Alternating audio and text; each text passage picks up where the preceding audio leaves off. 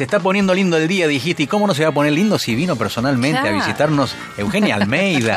¿Cómo te va, Euge, querida? Muy bien, hablando del Radiante viento. estás. Del, radiante. Sí, es, es una buena palabra. Radiante. Hablando del viento norte, pensaba, le faltaba en la batea, si es una que sepamos todos, cómo mata el viento cómo norte. mata el viento Ah, norte. Clásico Eh, para. Qué bonito. Pensaba la Meli que decía los fogones, pensaba Sí. si nos habrá traído satisfacciones esa, esa Es canción. muy bella. Eh. Es muy bella. Eh, si la querés después pa- dedicada a ti, este, la Por a- favor, eh. por favor, me gusta Eh, mucho estaría, estaría bueno. eh. Sobre todo aprovechando que no está Barraco, que si me llego a ir a hacer- decir esto al aire, sí. me hace bullying seis, siete meses. Ah, pero Barraco es muy García, estaría, Sí. estaría orgulloso, García, orgulloso de vos. Es Eh, si es García está todo bien con, con Barraco. Bien. Eh, bueno, bienvenida. eh, te veo si- siempre con un libro a mano, un siempre libro. con recomendaciones, este, con, con consejos, con sugerencias. Sí, contenta la verdad de haber podido hacer una vida de trabajo alrededor de lo que más me gusta. hermoso. Eso es una, Qué bueno. una fortuna que nunca me canso de agradecer. En estos días estaba recuperando una nota que escribí hace muchos años, o sí, un par de años, que abordaba esta situación rara de cuando un escritor muere, algún otro escritor o escritora continúa su obra, ¿no? Es, es una situación que se ha dado en diferentes casos. Entonces me puse a buscar eso que, que había escrito cuando, cuando lo escribí, hice como una pequeña investigación y me reencontré con algunos casos que ya les voy a contar porque quería compartir con los oyentes hoy. Eh, me encontré, por ejemplo, con el caso de Conan Doyle, el creador de Sherlock Holmes, el Arthur Conan Doyle. detective sí. más famoso del mundo. En la primera década Mm. eh, de este siglo, del siglo XXI, los herederos de Conan Doyle decidieron resucitar a Sherlock Holmes. Hay también ahí una... Mm. Hay un interés ahí por, la- por la moneda, ¿no? No, sí. Flagrante. Vamos a hablar de Eh, cuando hay interés y cuando no hay interés. Claro, porque, hay, hay vías digo, diferentes. ¿Era la voluntad de Arthur Conan Doyle que alguien continuara con su... De hecho, Conan Doyle, durante su carrera, mató a Sherlock Holmes. Lo hizo caer de unas cataratas y Está se diciendo que está spoileando el final de Sherlock Holmes. este, No, no, es muy conocido Sí. porque en uno de los Pero- cuentos lo tira de las cataratas. Spoilers literarios. ¿eh? Efectivamente. Sí, es cierto. Él, él cierra la Cierra. historia Y los- conscientemente. y los lectores lo empiezan a encordear en la calle. Dice, ¿qué te pasa? Como, eh, y y le lo pasaba- tiene que resucitar. Le pasaba a Alberto Migré cada vez que terminaba medio mal una de sus novelas, ¿no? Imagínate Arthur Conan Doyle. Lo empezaron a increpar y lo tuvo que, entre comillas, resucitar. O sea, decir que en realidad de, la, de- de esa caída de la catarata Qué difícil eso. sobrevivió y que a todos nos pasa en las series, ¿no? Cuando termina una temporada y decimos, este ya está muerto. Sí. Y en la, el capítulo siguiente se ve que tipo MacGyver logró escapar por un Eh, rincón. ah, Bueno, sí. No pudimos hacer eso los fanáticos de Game of Thrones. Quiero decirlo, todavía tengo No hay la vuelta herida atrás, abierta. eh, Meli, no. O sea, ¿estás segura hubo- que no hay vuelta la atrás? Destruyeron, la Game of destruyeron. Thrones? Ya- ya y vamos para los a que no hablar. la vieron les voy a decir, Calísimo era en el capítulo final. No, Se ¿por qué? spoileé. En ausencia de Barraco estamos haciendo tanto daño. Es la revancha de Meli Cortés. ¿eh? Terminó hace mucho, Eh, terminó hace de- mucho, chicos. No, bueno, pero ya vamos a hablar, Meli, de qué dice el autor de las novelas en las cuales está basada Juego de Tronos, Claro, porque hay, hay una tensión tremenda. Sí, claro, sí, sí, sí. Eh, Yo soy fanática de Martin. ¿eh? Sí, un capo, Claro. George Martin. En el caso de, de Conan Doyle, bueno, no solo lo tuvo que resucitar Sí. en contra de su voluntad, Sí. harto de que le hostigaran las caminatas por Londres. eh, Pero no fue por dinero que lo hizo él, sino no, para... no, lo hizo porque quería vivir tranquilo. Claro, no. Y ahí es loco, pero uno puede presuponer que no le, no le hubiera gustado la idea que se continuara su personaje, pero los herederos son los herederos. Decidieron resucitar a Sherlock Holmes y llamaron a Anthony Horowitz, quien, que estaba chocho, y que eh, publicó algunos libros protagonizados por Holmes. Uno es La Casa de Seda de 2011 y Sí. otro es Moriarty de 2014. Y además Horowitz no es la primera vez que hace esto, sino Ajá. que ya hizo lo mismo con el personaje de James Bond. Si uno piensa en el personaje de James Bond, eh, personaje máximo de Ian Fleming, ahí lo que tenemos es prácticamente una- un- el sistema fordista de producción, porque lo han continuado muchísimos escritores, siempre con acuerdo de los herederos, Los pero herederos, es posiblemente el caso más eh, extremo. Por ejemplo, Sí. Cuando Fleming murió en 1964, ahí al toque di- diría el tango, con, con- todavía con, con las cosas alrededor del, del muerto, llaman a. Kingsley Amis, que es el padre de Martin Amis, un escritor muy, muy prestigioso, para que termine una novela que estaba escribiendo Sí. en ese momento Ian Fleming y les gustó tanto como quedó esta novela que le pidieron que escribiera un libro nuevo. Amis acepta y publica con un seudónimo, con el seudónimo de Robert Markham. Unos años después, unos nueve años después, John Pearson, que era el asistente de Fleming, el, el- el creador de James Bond, Sí. escribe una biografía autorizada de James Bond, o sea, del personaje, ¿no? No del escritor. Y eh, luego vendría John Garden, que publicó 14 novelas. Raymond Benson, que escribió tres cuentos y seis novelas, Sebastian Folks, bueno, viene una lista, Jeffrey Deaver, William Boyd, que es un gran, gran escritor escocés, escribió solo en 2013, también recuperando la imagen de James Bond, eh, pero tratando de acercarse más al personaje literario y no al cinematográfico, que es el como el que tenemos más presente, Claro. sino basándose en los libros.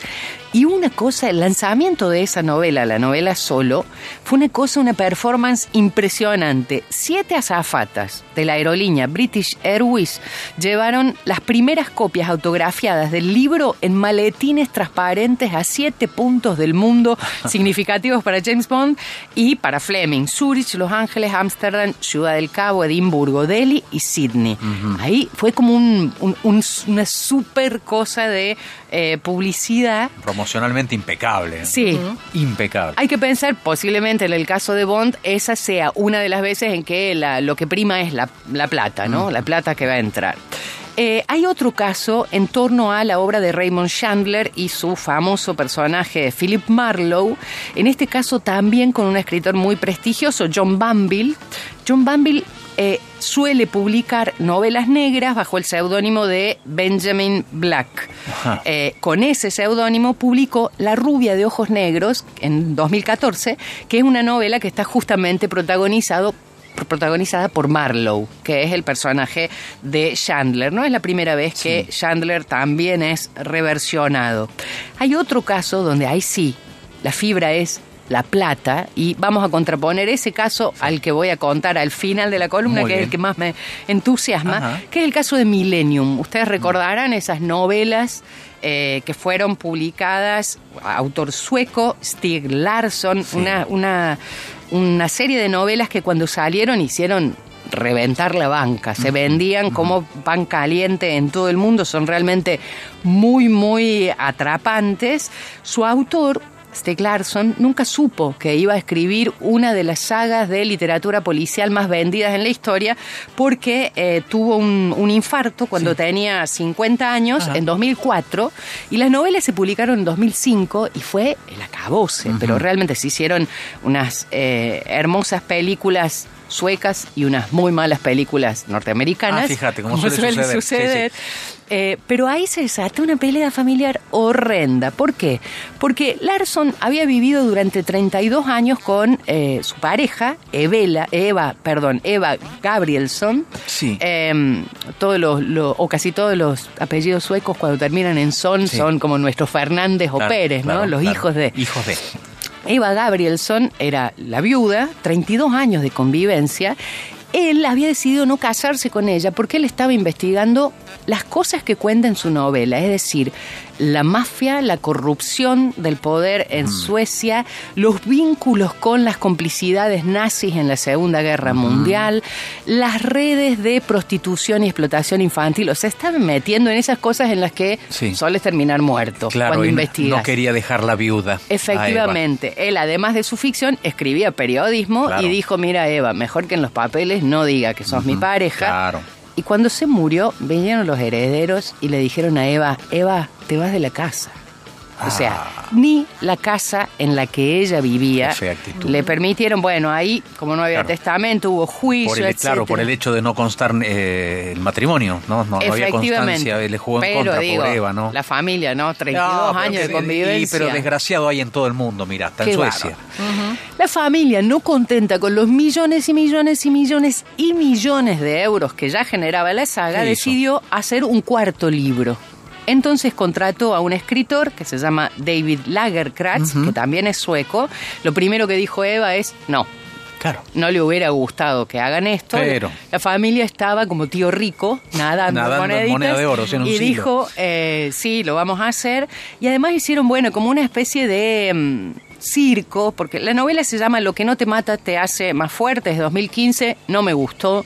Sí me gustó la, la- la saga Millennium, la continuación. Claro, no está a la altura. No, los personajes, Lisbeth Salander, una hacker, un personaje maravilloso, y Mikael Blomkist, eh, están ahí, se nota que es un, un refrito, y se trató de hacer una cosa similar a la de James Bond, o sea, dijeron que Lagerkrantz escribía la novela en una computadora que no tenía acceso a Internet, y que entregó la copia impresa en mano directamente para que no se filtrara, como si fuera la cura del cáncer. Sí. Cuando en realidad era como un- bastante exagerado eso, no estuvo a la altura para mí la novela. Sí. Un dato curioso es que el propio Larson, el autor de Millennium, por supuesto antes de morir, Sí. tuvo en un momento la tentación de tomar algún personaje y continuarlo. ¿Y saben qué personaje? Un personaje clásico de la literatura sueca, pero de la literatura infantil y juvenil de todo el mundo, Pipi Medias Largas. Una, un, un cuento que ha circulado en nuestra infancia, los que tenemos 50 o más, y él soñaba cómo extender esa historia, porque su personaje, esta Lisbeth Salander, que es una hacker, que es una víctima de los servicios sociales en Suecia, porque eh, es, bueno, maltratada en todas las formas posibles, violentada y abusada por quien debe ser su cuidador y todo el sistema la deja abandonada, Larson decía, es como si fuera pipi medias largas cuando ya ha crecido. Hay otros casos, algunos mejor hallados, por ejemplo el caso de Agatha Christie. Sí. Los herederos invitaron a Sophie Hanna, que es una escritora de literatura policial, a continuar, o sea, a pensar un nuevo caso de Hércules Poirot. ¿Se ha, re- ¿Se ha registrado algún caso de mm, algún escritor o escritora que sabiendo que estaba por allí cerca del retiro, de la muerte, haya autorizado previamente a determinado eh, sucesor? ¿O ha sido siempre elección de los herederos? Eh, me, me parece que no, ¿no? Eh, Habría al- que, habría que averiguar Alguien dijo, che, el día que yo no esté me gustaría que mi obra sea continuada por tal, fulano de tal, fulana de tal. Yo creo que habría que averiguar, pero bueno. Porque se eh, sabe que los escritores admiran a otros escritores, Sí. a otras escritoras, ¿eh? y sería bueno, en el caso tuyo, ¿a vos te gustaría dejar como legado a alguien? Este, No, a mí. eh, Cruz Diablo hace- va de retro No, satán, dice, no, no, no, no es, no es que esté ade- adelantando tu retiro. No, no, coman un asado, bailen Sí, una rumba. ¿no querés que nadie continúe tu obra literaria? No, pero no porque, ah, es mi obra, sino porque me parece que esa, los herederos a veces van por caminos económicos, a veces van por No, otros eso, caminos. eso, tachalos a pero, todos eso. eh, no, no sé, me parece que eh, tiene que ser otro el que dice esto estaría buenísimo. ¿no? Otro que es un lector. Claro, que los lo diga desde el punto que de dicen- vista literario, Claro, no, claro. no monetario. No monetario, sí. Igualmente les aviso a mis herederos que, o sea, no les va a traer ninguna moneda. Les voy Sí, avisando. no, además tiene un montón de deuda Almeida. ¿eh? Así que háganse cargo si quieren lucrar con Almeida, van a A tener que los pagar. herederos pasen por acá por la cantina a pagar los sándwiches que debo, porque ahí se les va a ir. Listo, listo. Se les va a ir todo. Se le van las ganas. Bueno, este último caso Sí. en los históricos de Agatha Christie Sí. es interesante porque es eh, un nuevo caso de Hércules Poirot. Hércules Poirot es uno de los personajes de Agatha Christie. La verdad que ese libro está bien, se llama Los Crímenes del Monograma, es de Sophie Hanna, pero dice muy grande Agatha Christie. Claro. En 2014 se publicó y todo esto es para llegar a un libro que yo creo, no creo, estoy tengo la certeza, como toda certeza me puedo equivocar, pero yo tengo la certeza de que rompe ese, esa línea de lo que vos decís, ¿no? De la búsqueda del dinero, de la idea de propiedad privada. Y es una continuación de una obra o la finalización de una obra que a mí me, me conmueve como lectora, pero además me conmueve eh, en otro plano porque creo que tiene mucho que ver con lo que la autora hubiera deseado. Y tiene que ver con Liliana Bodoc. Liliana Bodoc es esa Vos sabés que me sonrío porque justamente estoy viendo un, estoy viendo un par de mensajes dirigidos hacia vos y vos parece que tenés, no sé, un tipo de clarividencia porque eh, primero hablaste de Hércules Poirot, Sí. ya que dicen Eugenia Hércules no estaría de acuerdo con la afirmación de que Sherlock Holmes es el detective más famoso del mundo. Obviamente. Y- y- pero vos ya lo dijiste. Y recién entra un mensaje y podrías preguntarle a Euge por Liliana Bodoc, que, cuyo último libro Tiempo de Dragones lo escribe o termina de escribir Galileo Bodoc, Romina Bodoc. Eh, Entró hace un ratito Justamente, y ahí. vos, tac, Ahí vamos. Mente superior. No, en Es realidad así. todo este recorrido anterior es para homenajear el trabajo de Bodoc, pero también para distinguirlo en esto que veníamos diciendo. Bien. Porque aquí ni corre lo económico, ni corre esa idea de, bueno, así como alguna gente hereda un departamento o, o algún bien, otra gente hereda derechos de autor y se toma como propiedad. Porque aquí se trata realmente de otra cosa. Liliana Bodoc no solo fue una escritora extraordinaria, pero extraordinaria, que dio vuelta al género fantástico haciendo lo propio a nuestras tierras, era algo que no se había hecho con esa potencia, con su enorme la saga de los confines. Es esa saga, yo no me canso de leerla y funciona en todos los planos. Tiene una belleza literaria, tiene una belleza filosófica y no, no deja de soltar significados. La lees una vez más y, y siempre tiene algo más.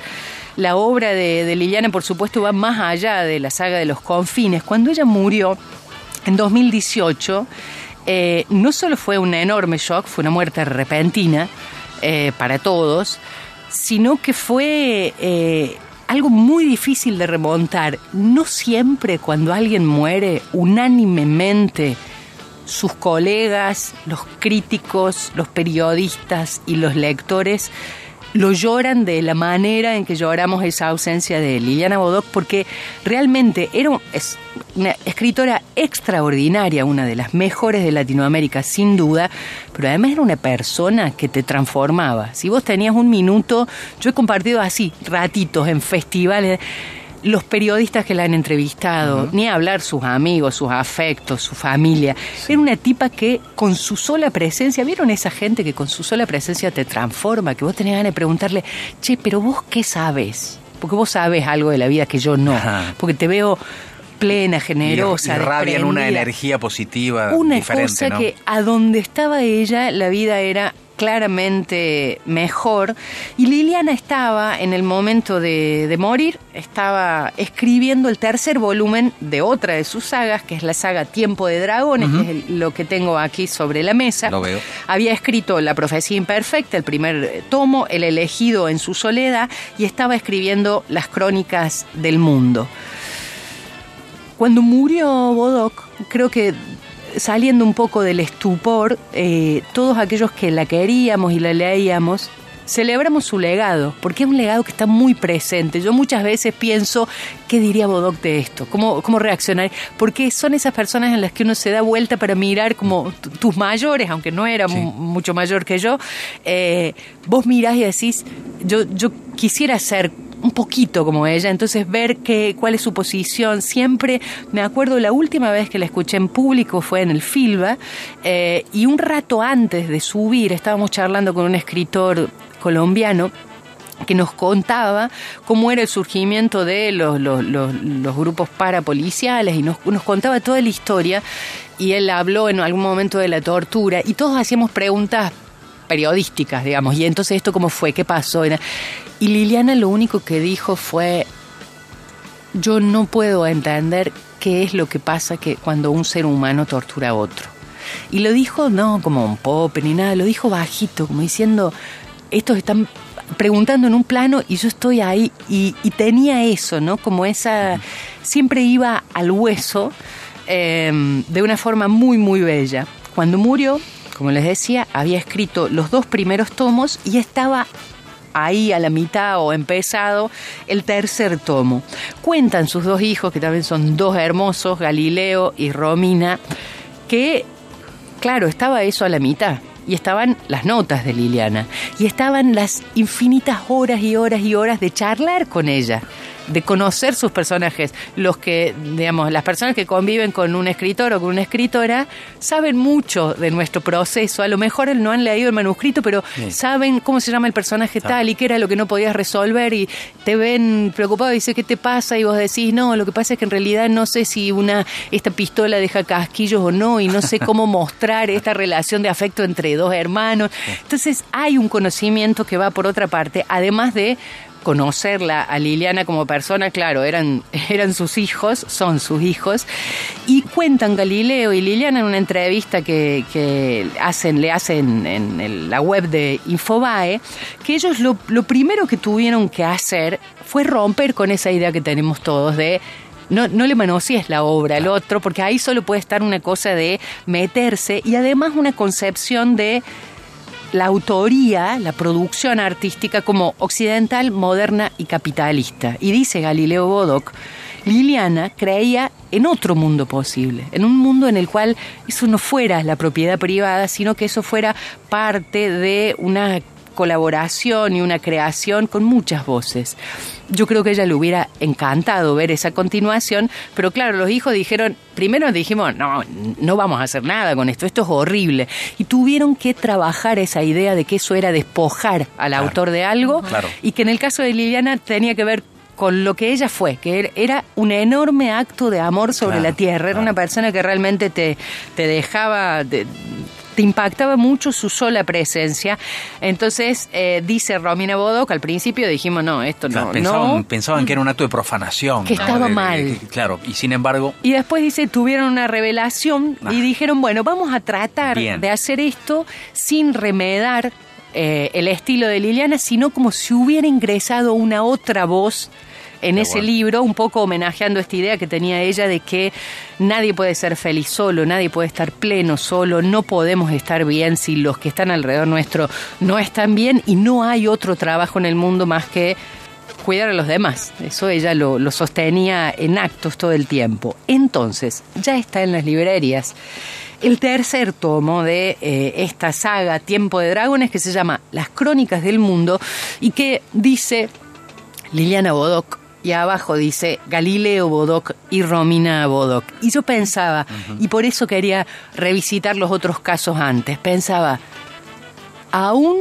después de cuatro años de haberse ido, de haber muerto, Liliana, con sus ecos, con sus, con sus con, con, las cosas que se van produciendo como una piedra que cae en el agua y va haciendo círculos en esa agua, en ese agua, aún cuatro años después, su vida sigue dando gestos que rompen el camino previsto para el mundo. El camino previsto es este, se muere alguien, dejó los derechos, llamemos a fulano, hagamos una saga, compremos 1.500 departamentos. Liliana lo que puede hacer es provocar, también por la forma seguramente en que crió a sus hijos y también por estas personas que son Galileo y Romina, de decir, vamos a terminar el libro, pero no por el libro, no por lo vamos a terminar porque este sigue siendo un gesto de Liliana Bodoc en el mundo de decir, hay otro mundo posible, hay otra forma de hacer las cosas. El dinero, nada, es un pedacito de metal, un pedacito de papel.